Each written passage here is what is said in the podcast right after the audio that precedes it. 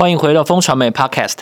你现在收听的单元是热议华尔街，这是一个国际财经的快速胶囊。每个礼拜四带你了解这一周《华尔街日报》的要点新闻，帮你迅速补充营养，看懂世界财经大小事。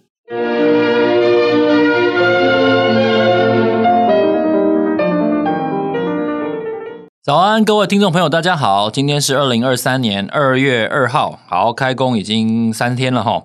我是风传媒的财经副总编辑周启源，坐在我身边的是好朋友之杰哥。嗨，大家好，我们是金牛帮帮忙导读电子报的共同作者，今天在这里要为大家导读《华尔街日报》的重点要闻。首先呢，要来看一下，好，特斯拉终于反弹了哈，之前跌了很惨，一夜之间它吸引了七百二十万笔选择权的交易哦，是一个非常高度的一个热点。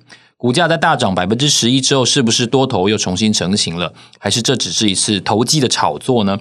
同样的是，美股反弹声中，为什么法人急着落袋为安呢？哦，全球的现金水位大增了一千三百五十亿美元哦，美元哦哦，是不是代表说大跌在即呢？另外一个呢，是我们很关心的中国大陆的人口的问题哦，人口的问题是不可能在短期间内逆转的，所以我们看到呢，这个下降趋势终于迫使。中国出现了六十年来第一次哦，中国总数人口总数的负成长，一年减少了两个新竹市，它是不是会步上日本衰退三十年的后尘呢？另外呢，我们关心这个美国跟中国大陆的这个军事的议题哦，七十一年来首次有五千名的美国海军陆战队员进驻关岛。他能不能够赶在这个号称呃重大关卡的二零二七年之前贺阻中国大陆的军事行动呢？那另外我们要深谈的题目是中国大开放会让全球通膨死灰复燃吗？哦，专家警告说，美国联准会的武器弹药库已经快要见底了哦，恐怕会束手无策。首先要来谈一下特斯拉哦，特斯拉去年其实真的是已经有一点风雨飘摇的感觉了哦，但他去年第四季的财报很好。对，所以你去看它那个，我们如果用 Google Finance 去查它的那个营收跟获利的话，我们这边没有办法用讲的来形容，但你用视觉哦，你一眼就会看到说，哎，真的，它整个数据视觉上就是看起来就是往好的方向走，代不代表说好消息又来了？这个特斯拉其实是一个这个市场的热门嘛，哈，我们大家都知道。那刚刚岐原讲一点都没有错，去年它是一个非常惨淡的一年哈。那可是今年呢？哎，不知道是不是兔年的关系，它其实是一飞冲天。如果以这个今年以来，它涨幅已经六成了哦，这个其实蛮惊人的涨幅。其实股票涨幅呢，只是它的热点之一。最重要的，其实我们没有看到的是，这个一或一般投资人比较忽视的是它选择权的热度。老实讲，它一月二十七号。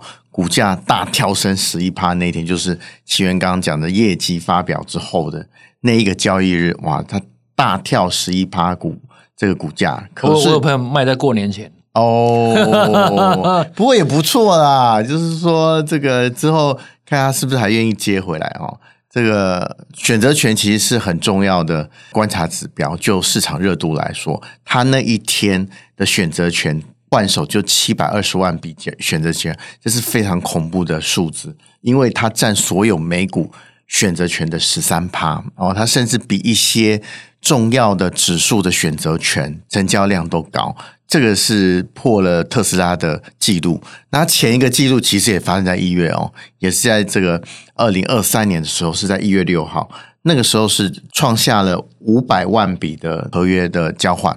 大家都知道为什么市场的交易量会高，其实很简单一个原因，就是因为这个不同意见的人很多。你要诶交易这个事情哦，就是要有买有卖。你一定觉得说，诶这个价位到了，我想要卖。一定有人觉得，诶价位还可以，我要买。所以老实讲，交易是在不同意见下面发生的啊。那交易量那么高，就代表说，诶在这个阶段，其实大家对特斯拉的诶意见啊，左右两边的意见，其实或多空的意见还蛮不一致的哈。所以造成了这个交易量这么高。大家可以把这个啊选择权交易量当做一个啊特斯拉的股价的指标来看哦。那它是不是吸引了？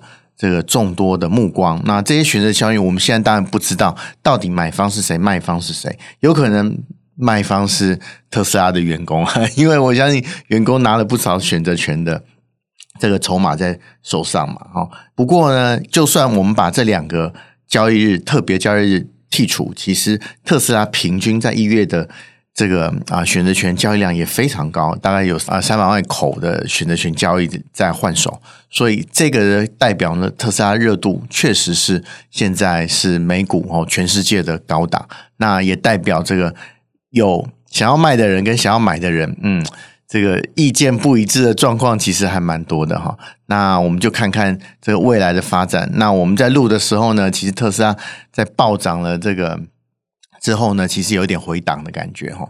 不知道这个，我看今天的台股也是差不多，不知道这个在激情之后，我们的这个金兔年的表现是不是可以跟大家预期的一样，是先蹲后跳的行情？这个我们在往后的十一个月还可以慢慢来看。另外，那个美股啊，嗯、我们其实看到台湾这边开红盘，当然是大家很激励哈。对但是美股的这个现金水位在增高，嗯，是不是代表说大家法，尤其是法人啊，这个保守的程度对变高了？对，其实哎，我们选这个原因哈，也是看到哎，这是一个跟市场反应不一致的状况哦。特别是这个华尔街这篇报道非常有趣，它是以全球货币市场基金的这个水位来看，那。它统计了之后，在二零二三年的第一个月，其实净流入了一千七百五十亿的美金。哦，这个呃，大家可能一般的投资人可能对。全球货币市场基金可能不太熟悉，不过呢，这个大家就可以把它当做是这个法人的现金库哈。像我们放定存啊，法人不会这么笨嘛哈，他一定会比定存高一点。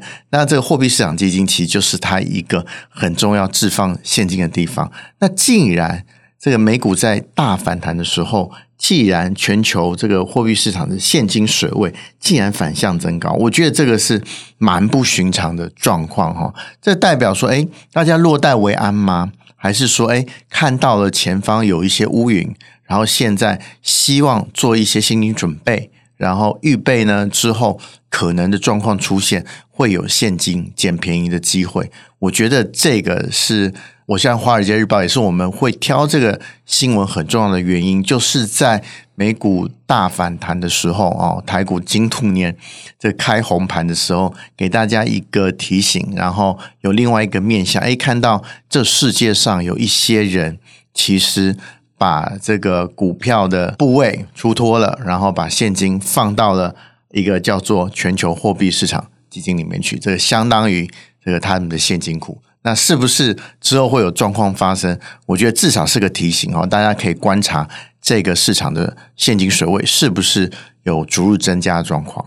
我觉得我们给给大家的这些讯息啊，不是要你做交易哦，我、嗯、我希望大家有主见哦，就是这些对这些讯息是让你去检测，然后去参考你的主见哦，到底有没有让你赚到钱。对哦，这是我觉得他的主从关系应该是这样，不是说要你听了我们节目说哦，给他也塞背，哦，给他也塞背，哦，不是 不是这样子的哦，因为说实话，我们也不敢保证说我们能够这个给你的这个每个 guidance 都是哦很很高瞻远瞩的，不是这样。但是但是你看，千万不要被这个开红盘那天五百六十点，你就是整个人就是很很亢奋哦，整个脑充血，就是觉得说哦，我今年就是要大干一票，没有这种事，想有这种想法的人都通常那一年都会赔很惨。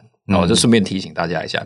另外来谈一下这个中国人口哦，因为过年的时候，这个中国大陆其实比台湾传统哦，他们的长辈都会一定会催生，所以现在最新一批被催生的就是就是一九九五年以后出生的，就大概现在二十八二十八岁左右的中国大陆的人。还好我们已经过了这个年纪。对，然后然后因为他们他们大概女生啊，女生大概二六二八没结婚，就是。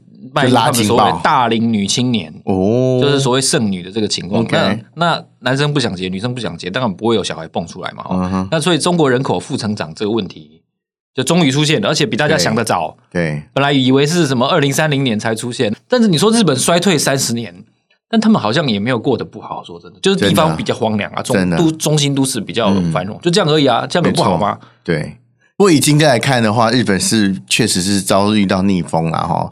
停滞不前，这个幸福感这件事情，我们可以另章讨论。其实我有另外的见解哈。不过我们以经济来看的哈，这个确实人口负成长对经济发展是个不利因素。那大家不知道有没有注意到这一条新闻？就是在农历新年前，中国政府就首次承认，它它的人口出现从这个一九六一年以来。首次的负成长，然后去年就是二零二二年这一年，中国人口减少了八十五万。大家知道新竹市的人口大概四十几万，四十出头万嘛？诶，等于是这个一年少了两个新竹市的人口哦。这个，然后现在目前的人口是十四点一二亿嘛？哈，那中国人口萎缩其实比大家预测的还早。那。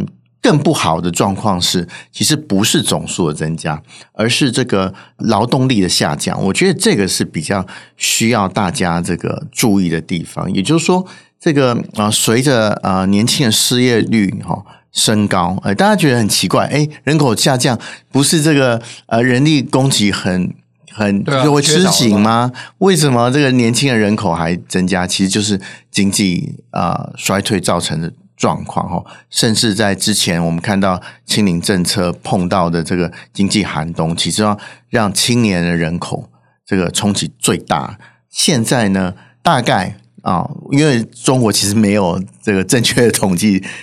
资讯可以看，十六到二十四岁，我们看不到而已。对啦，十六到二十四岁失业人口到十六点七个 percent，我觉得这个是非常恐怖的数字。甚至《华尔街日报》说，其实，在清零政策的时候，去年中的时候，它曾经到了二十个 percent。我觉得这个是比较危机的状况。然后，这个大家看到，呃，年轻人其实呃失业率高，以总体来看，中国人人均可支配所得的年增率其实也在下降。可能大家可能预估可能放缓到四个 percent 左右，我觉得这个相比它的这个经济成长还在四个 percent 以上哦。老实讲，其实它的这个可支配所得的年增率其实下降的似乎啊比经济成长还快哈。这个其实是对于这个劳动力的结构是不好的状况。那会不会步上这个日本衰退三十年状况？现在其实。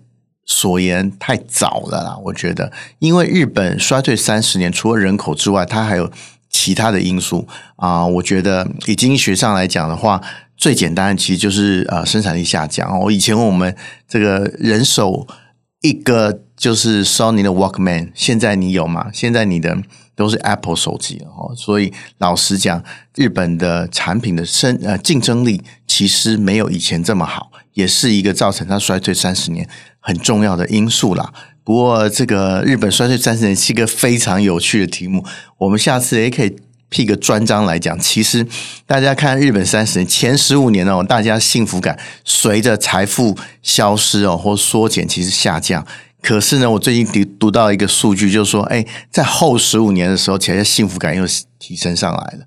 也就是说，经济这个不增长的状况，其实已经有点钝化的状况。然后，哎，大家反而追求自己的小幸福，那个幸福感往上走了。这个是日本，这样好像不错，这好像不错啊。这日本衰退三十年，其实我们下次可以这个另辟个专章来讲，我觉得是非常有趣的状况。我找找泽清哥来讲啊。对，我觉得这个这个，我有一个日本老师啊，我在台大上课，跟日本老师，他就是这个失落三十年的这个一代。可是，哎。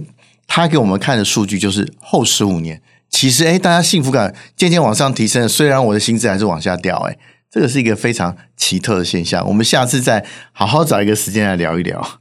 对，另外我们要谈一下这个美国的陆战队员大批进驻关岛，这个是什么样的讯号呢？对，我觉得这个也是一个感觉，好像有史诗级的这个转变哈。特别是大家知道，美国其实陆战队在海外驻军其实已经停滞了大概七十年左右了。这个美国宣布，诶，重新陆战队会进驻关岛。我觉得这个是从一九五二年以来，美国建立了第一个新的海军陆战队的海外基地。那他们的目标呢，是最终希望有五千名的海陆进驻关岛。这个举动呢，当然是大家。认为都是在防范中国，那防范中国很重要一个这个目的呢，当然也就是在防卫台湾了哈。那因为台湾离关岛大概我们飞去过关岛人大概都知道，大概三四个小时就到了。如果说这个把这个关岛第二岛链守住的话，其实对于吓阻中国是一个啊还蛮正面的讯息。这个计划呢，他们其实大家看到五千名哦，它不是一夜之间就会马上进驻，它现在其实只有一百名的 这个海陆进驻在那边。那它的五千名可能陆续会在二零二七年到位。那二零二七年是一个，刚刚奇源讲过，是一个敏感年度嘛，哈，大家很多人都预估二零二七年是一个台海可能开战的这个年份嘛，哈，在那个之前，是不是美国借由驻军关岛，可以让啊、呃、这个亚太的局势能够这个重新重回一个比较平衡啊，比较大家势均力敌的状况，哈，是不是可以做到这样子？万一有事情的时候，是不是这五千名的这个陆战队官兵能够及时能够让台海的稳定产生一些稳定的力量？我觉得这个都是这一次的举动啊，我相信非常重要的点啊。那我觉得大家也可以这个陆陆续续看看这个美美国诶重新呃进驻关岛之后，对于台海是不是中国？我们现在看到一些。这个有橄榄枝的状况哈，布林肯之后下个礼拜可能就要到中国去访问了哈。那这个是不是借由这种我们讲的贺主啊，来取得和平的途径，是不是能够在这次关岛也是也算是一个很重要的工具之一？我觉得这个对我们台湾应该是正面的讯息吧。对，那接下来我们要谈一下中国开放为什么会让通膨死灰复燃呢？哦，因为联总会也快要快要宣布了，对，这最新的决策，所以我们来聊一下这个这个利率的决策跟中国无形中带动通膨的这个关系。没错，我觉得通膨哦，大家一定要讲原物料这件事情。其实呢，中国大家都知道，这个去年的非常严控之后，这个年底重新开放，那老实讲，展现了非常惊人的消费力啦。可是呢，中国是会消耗更多的能源，进而带给这个国际原物料市场这个。啊、呃，特别是大宗物资价格上涨的压力，我觉得这个是大家在二零二三年老实讲，在中国开放的鞭炮声中，必须要小心注意的地方。那这个法国兴业的经济学家他就说：“诶，中国重新开放力道，如果持续到今年底的话，可能会推动这个啊、布伦特原油从目前的八十二块涨到一百块一桶。”我觉得这个可能是今年大家。在中国开放好消息之后，可能会伴随的风险。至于通膨怪兽会不会死灰复燃呢？老实讲，是要看最后大宗物资这个涨升的力道。今年一月，我们上个礼拜有讲过嘛，最大的这个开局超火红的金融商品就是铜啊，铜在十天以内劲扬了八个 percent。那铜当然大家知道是这个经济火车头之首哈。我相信，在这一波大众物资可能会蠢动的状况下面，这个倡议声最大的是谁？就是高盛啊！高盛觉得这是另外一个超级循环的开始。老实讲，他在二零二一年的时候就讲说：“哎，大家要小心哦，全球的原物料啊，可能会有个超级循环。因为为什么？因为投资不够哦。大家知道之前的这个啊，黑色能源大家都不开采了。”然后有一些这个跟 ESG 违反的大宗的矿物，其实也不开采了，这些都让供给出现了问题。那高盛认为，在这个 ESG 或是减碳的国际大潮下面，其实对于生产成本会提高。那生产成本呢提高呢，就可能会让大宗物资的价格居高不下。我觉得高盛人是。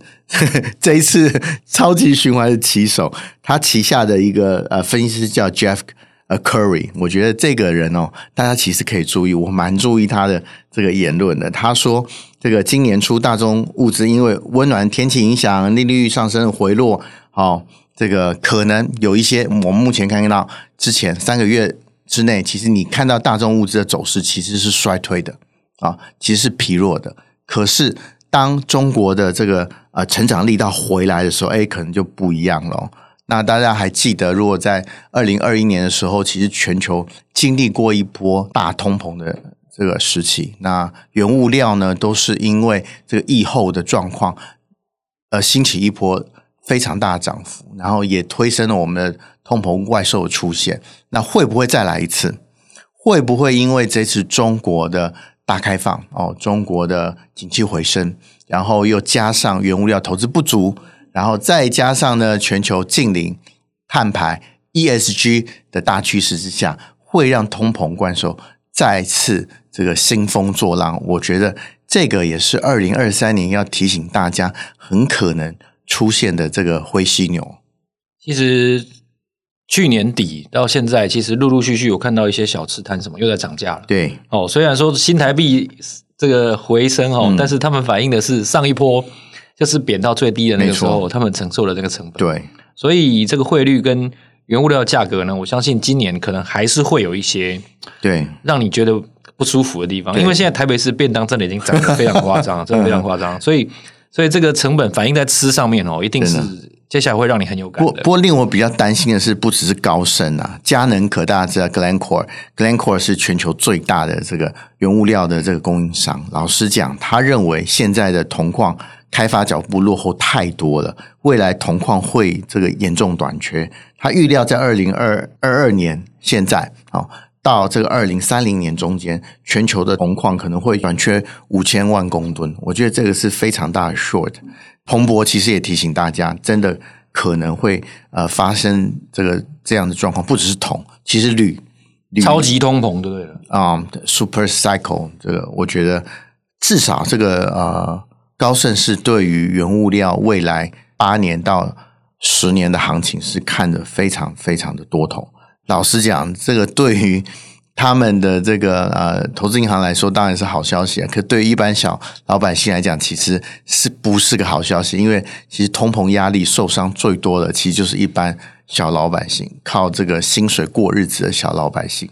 老实讲，如果说真的全球通膨因为啊原物料价格上涨而压力越来越大的话，其实我们这个一般的小老百姓的苦日子可能。